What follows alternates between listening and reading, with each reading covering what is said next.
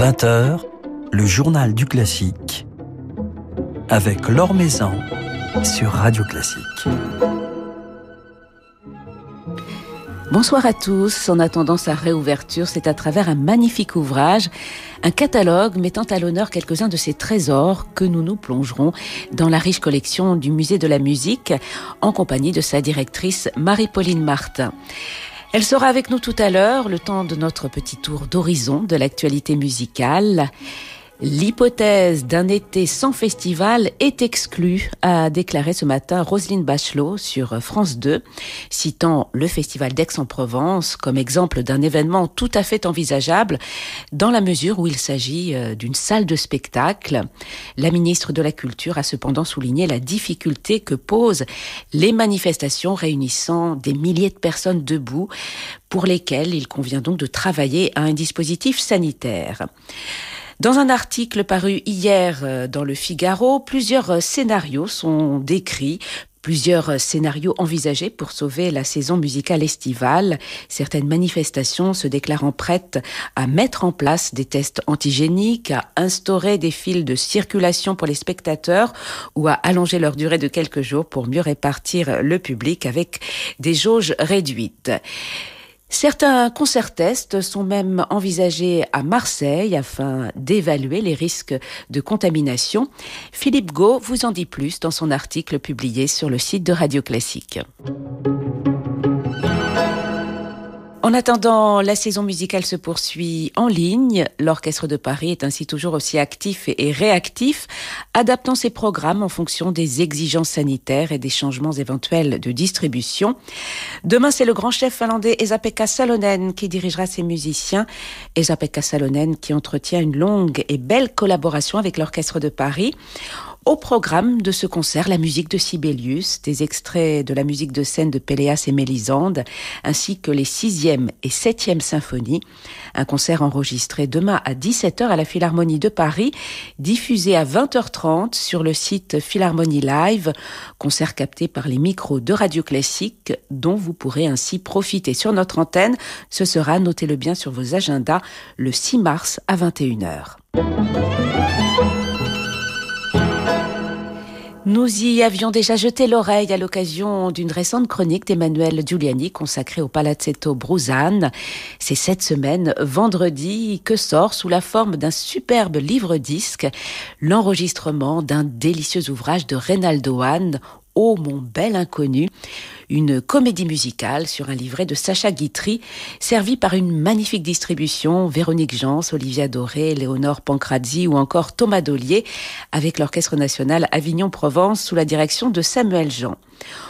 Au mot bel inconnu, c'est l'esprit des années folles, euh, les aventures trépidantes du chapelier Prosper Aubertin, qui dans sa quête d'aventure extra-conjugale se retrouvera à entretenir une relation épistolaire avec sa femme, sa fille et sa bonne. Les trois jeunes femmes étant tombées sous le charme de ce bel inconnu.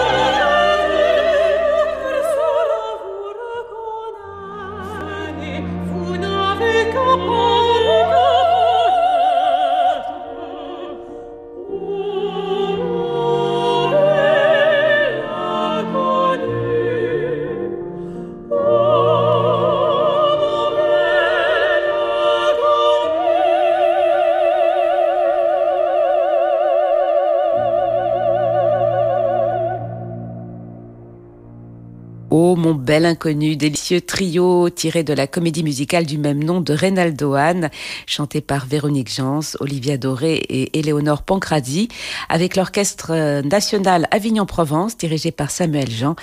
Un superbe enregistrement qui vient de paraître euh, sous la forme d'un livre-disque publié par le Palazzetto Bruzane.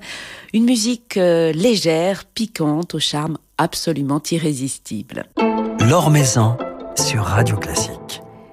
C'est sous la forme d'un nouveau catalogue tout à fait original et pertinent dans sa conception que le musée de la musique à Paris nous invite à découvrir sa collection, du moins 100 trésors de sa riche collection d'instruments, l'une des plus prestigieuses au monde. Un bel ouvrage publié par la Philharmonie de Paris que nous allons feuilleter ce soir en compagnie de Marie-Pauline Martin, la directrice du musée de la musique. Marie-Pauline Martin qui nous rappelle tout d'abord en quelques chiffres l'importance, la richesse de ce musée. Quelques chiffres. Alors, le musée a, un peu plus de 20 ans, d'une part, et aujourd'hui, il se situe au cœur du projet de la Philharmonie, la Cité de la musique Philharmonie de Paris, et il abrite une collection d'un peu plus de 8000 instruments et objets d'art, parmi lesquels environ 5000 instruments de musique. Voilà, et qui appartiennent à, toutes les cultures, pas uniquement la culture euh, occidentale, comme on le découvre d'ailleurs dans, dans, ce catalogue. Tout à fait. Alors le musée de la musique est fermé, malheureusement, comme tous les musées euh, en ce moment, mais on peut se plonger dans sa collection à travers cet ouvrage. Alors je disais euh, catalogue, ce n'est pas tout à fait un catalogue, c'est une sorte d'invitation à apprécier quelques trésors de cette collection dans une démarche originale, puisque vous avez choisi la mise en perspective, d'où ce titre d'écho entre euh, des instruments de différentes cultures et des instruments euh, de différentes euh, époques. Cette démarche, elle reflète une nouvelle conception, une nouvelle façon de, parcourir une exposition, selon vous, Marie-Pauline Martin? Oui, donc l'exposition ou l'accrochage d'un musée peut être un corollaire. Je pense que le, les points de départ, c'est une démarche partagée par beaucoup d'historiens qui est questionner le mode d'écriture de l'histoire. le mode d'écriture prédominant jusqu'alors, 20e, 21e siècle, c'était l'avancée chronologique dans le temps. Et euh, d'ailleurs, la plupart des musées séquencent leurs collections en différentes périodes. Chez nous, en l'occurrence au musée de la musique, on commence par l'espace 16e, 17e, ensuite 18, 19e, 20e. Et euh, donc une marche progressive de l'histoire, mais qui est pas sans induire quelque part une vision un peu évolutionniste. Alors, il y a des vertus indéniables pédagogiques dans ce système d'accrochage, mais je pense que l'édition, l'édition, c'est une manière de penser une collection d'une manière bah, sans les contraintes matérielles de, des vitrines. Et on a voulu euh, repenser l'accrochage chronologique. Donc il n'y a plus de chronologie, il y a un dialogue euh, entre des instruments de différentes périodes, de différents horizons, de différents continents.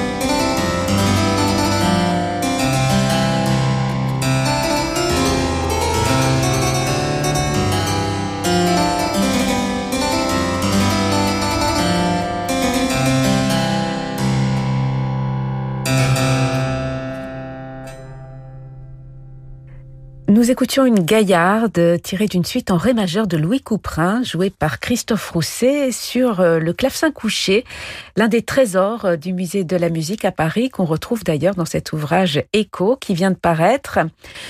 Pour cet ouvrage, vous avez donc choisi, Marie-Pauline Martin, des approches, des thématiques qui permettent de relier des instruments appartenant à différentes époques et différentes cultures. Alors cela va de l'animal jusqu'à la matière, en passant par euh, la couleur rouge, les courbes et bien d'autres thématiques. Comment en êtes-vous arrivé à cette classification? Qu'est-ce qui vous a guidé? Il y a même des catégories assez inattendues comme euh, celle des boutons, par exemple. Bah, donc, si on partit du principe qu'on pouvait déconstruire l'histoire du point de vue chronologique, il fallait euh, proposer des solutions et inventer des nouveaux récits d'instruments. Donc là, l'entrée thématique euh, nous semblait excitante parce qu'on allait pouvoir enfin mettre en face d'un violon Stradivarius, un instrument par exemple de, de Birmanie, mais il fallait le justifier par des entrées qui faisaient sens du point de vue de l'histoire de la facture instrumentale. Et donc d'emblée, ce qui s'imposait, c'était des entrées organologiques, c'est-à-dire on focalisait sur les organes mêmes de l'instrument qui font de ces objets des corps vibrants sonores. Donc on a commencé, il y a l'entrée peau, euh, toutes les, les, idiophones. Il y a l'entrée corde, bien sûr, hein, tous les instruments monocordes ou multiples cordes. Il y a l'entrée oui, oui, hein, toutes ces percées, euh, ouvertures euh, taillées par le luthier, le facteur d'un instrument.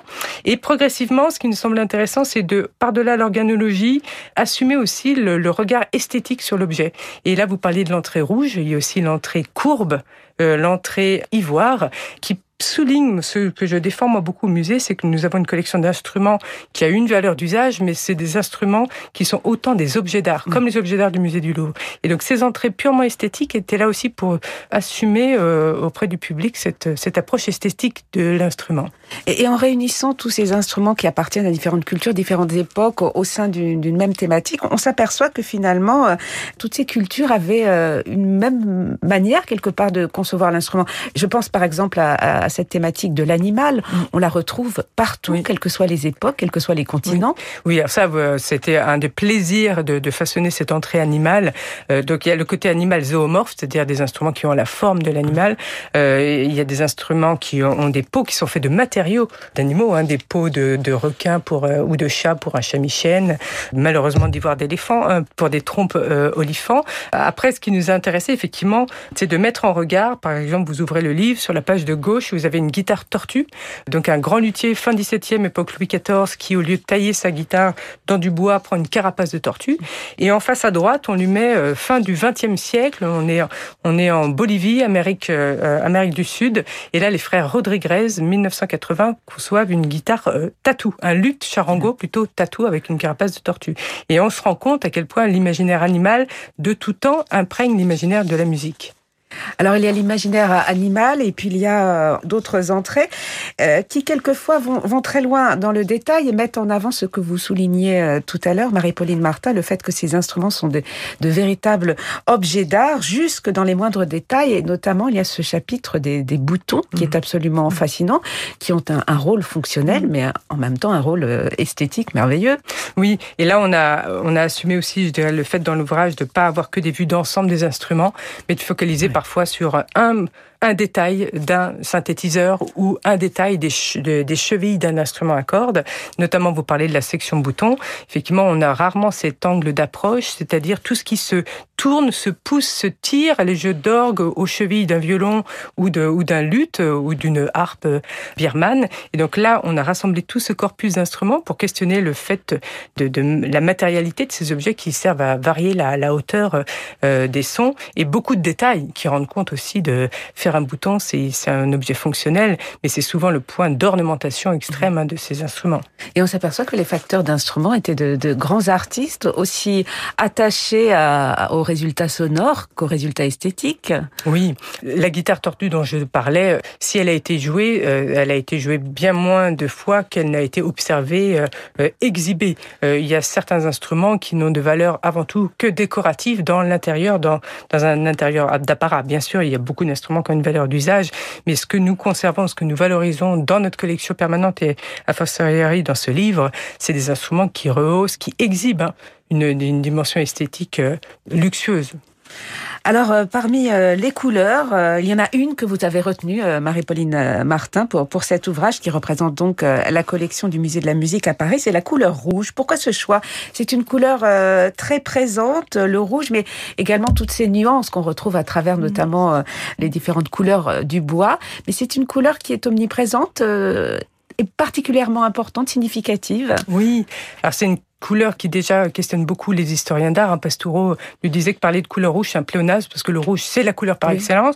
Et d'un autre côté, quand on regarde les instruments, on se rend compte que des, depuis les gamelans euh, de Java ou de Bali jusqu'au fameux vernis de Stradivarius qui de, confère à l'objet, euh, au violon, une couleur rouge, euh, cette couleur est omniprésente. Alors on a essayé de, de travailler, de point de vue de l'histoire sociale, culturelle, quel est l'enjeu de cette couleur dans l'instrument pour se réaliser jusqu'à la guitare Fender ou Stratocaster qui exhibe le rouge, de, qui est alors la couleur de l'industrie automobile.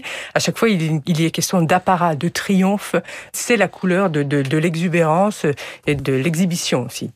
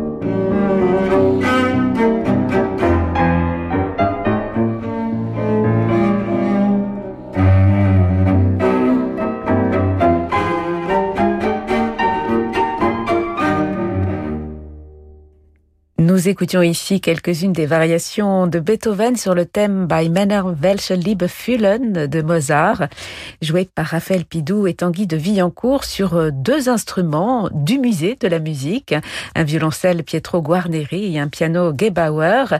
Il s'agit d'un extrait d'une toute récente publication de cette euh, superbe série Stradivari chez Mundi qui met à l'honneur justement des instruments de la collection du musée de la musique. Alors Marie-Pauline Martin, vous êtes allée euh, pour euh, ce magnifique livre Écho jusqu'à utiliser une reliure particulière euh, d'inspiration japonaise qui permet, grâce au pliage, de créer des liens entre les pages, de mettre en avant tous ces détails et surtout ces liens que vous avez voulu construire entre les cultures, entre les époques. Oui, lorsqu'on invente un des nouveaux récits, on propose des nouveaux récits d'instruments, on avait, on avait à cœur de, rester des nouvelles linéarités. L'objet euh, du livre implique de, de, de, de, des scansions de pages de gauche à droite.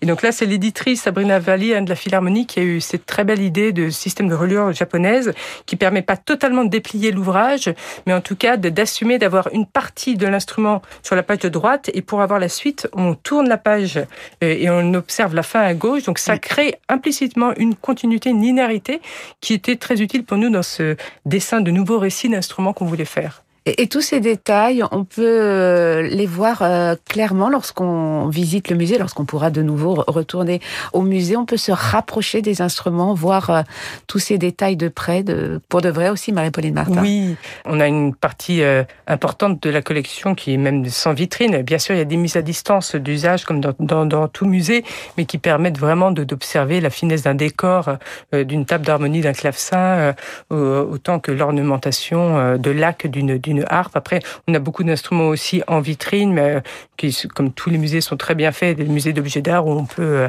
et ça vaut le coup d'œil d'y aller directement pour se rendre compte hein, de la facture, de la préciosité. Euh, un livre ne rendra pas forcément compte de, de, toutes les saillies des matériaux, du luisant, du précieux, hein, des matières. Donc venez au musée. C'est un livre qui nous donne envie de retourner au musée. On aimerait bien hein, quand, quand, le musée pourra rouvrir ses portes de nouveau. C'est un musée vivant euh, qui nous permet aussi d'entendre les instruments. Vous organisez régulièrement euh, des concerts au sein du musée. Et puis il y a plusieurs collections discographiques, notamment cette collection Stradivari publiée par Harmonia Mundi.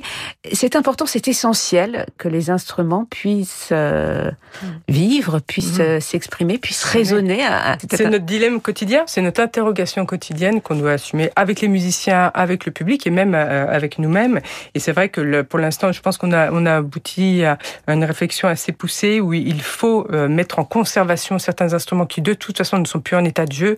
Et, euh, à côté de ça, dès lors qu'il est possible de les faire sonner, résonner, de les remettre en état de jeu, nouer des liens privilégiés avec les artistes actuels, avec les répertoires anciens, voire contemporains également, pour faire sonner. Je veux dire, l'instrument même ancien n'est pas prisonnier d'un timbre qui n'a de valeur que lié à un répertoire du passé. Donc on travaille beaucoup sur la création d'événements in situ où on remet nos instruments à des musiciens.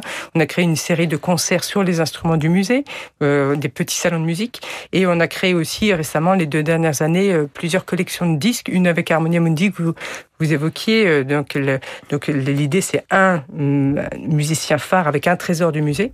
Et plus récemment, on a créé aussi avec le, un label de musique électronique Infine, qui est un label remarquable, une collection de disques avec toute une génération de nouveaux musiciens électroniques qui s'emparent de cet instrumentarium, même ancien, du clavecin au vocodeur, pour euh, euh questionner le phénomène sonore ancien au regard du langage musical d'aujourd'hui. Oui, puisque ce, le musée de la musique à Paris met en avant également les, les, les instruments d'aujourd'hui. Est-ce que votre collection s'enrichit encore et encore, euh, est en perpétuelle évolution finalement? Est-ce qu'on invente encore aujourd'hui beaucoup d'instruments?